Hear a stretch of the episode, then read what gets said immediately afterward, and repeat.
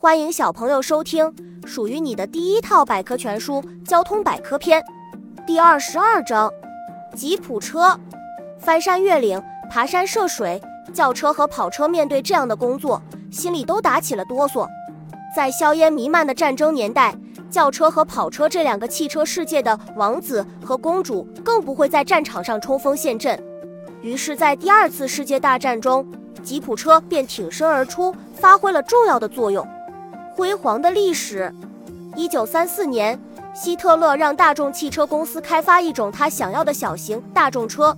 在第二次世界大战期间，他共生产了五万五千辆，在非洲战场上赚足了面子。分类：吉普车按作用不同分为军用吉普车和越野吉普车。军用吉普车用于军队日常作业，越野吉普车性能好，爬山涉水等一系列恶劣的路况条件。对他来说根本不在话下。最结实的吉普车。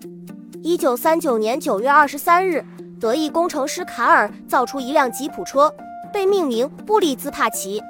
其在热带沙漠和沼泽中接受越野测试，从一米多高的平台上飞驰而下，五千五百千米的破坏性驾驶使这部车的底盘开裂。历史上从未有过如此能经得起折腾的车。小知识：一九四五第一辆民用吉普车型。二问是，高性价比吉普车。中国的吉普车在国际上也有响当当的名字——北京吉普。它结构简单，容易维修。另外可以说，它是目前世界各国生产的吉普车中最便宜的，是一款高性价比的吉普车了。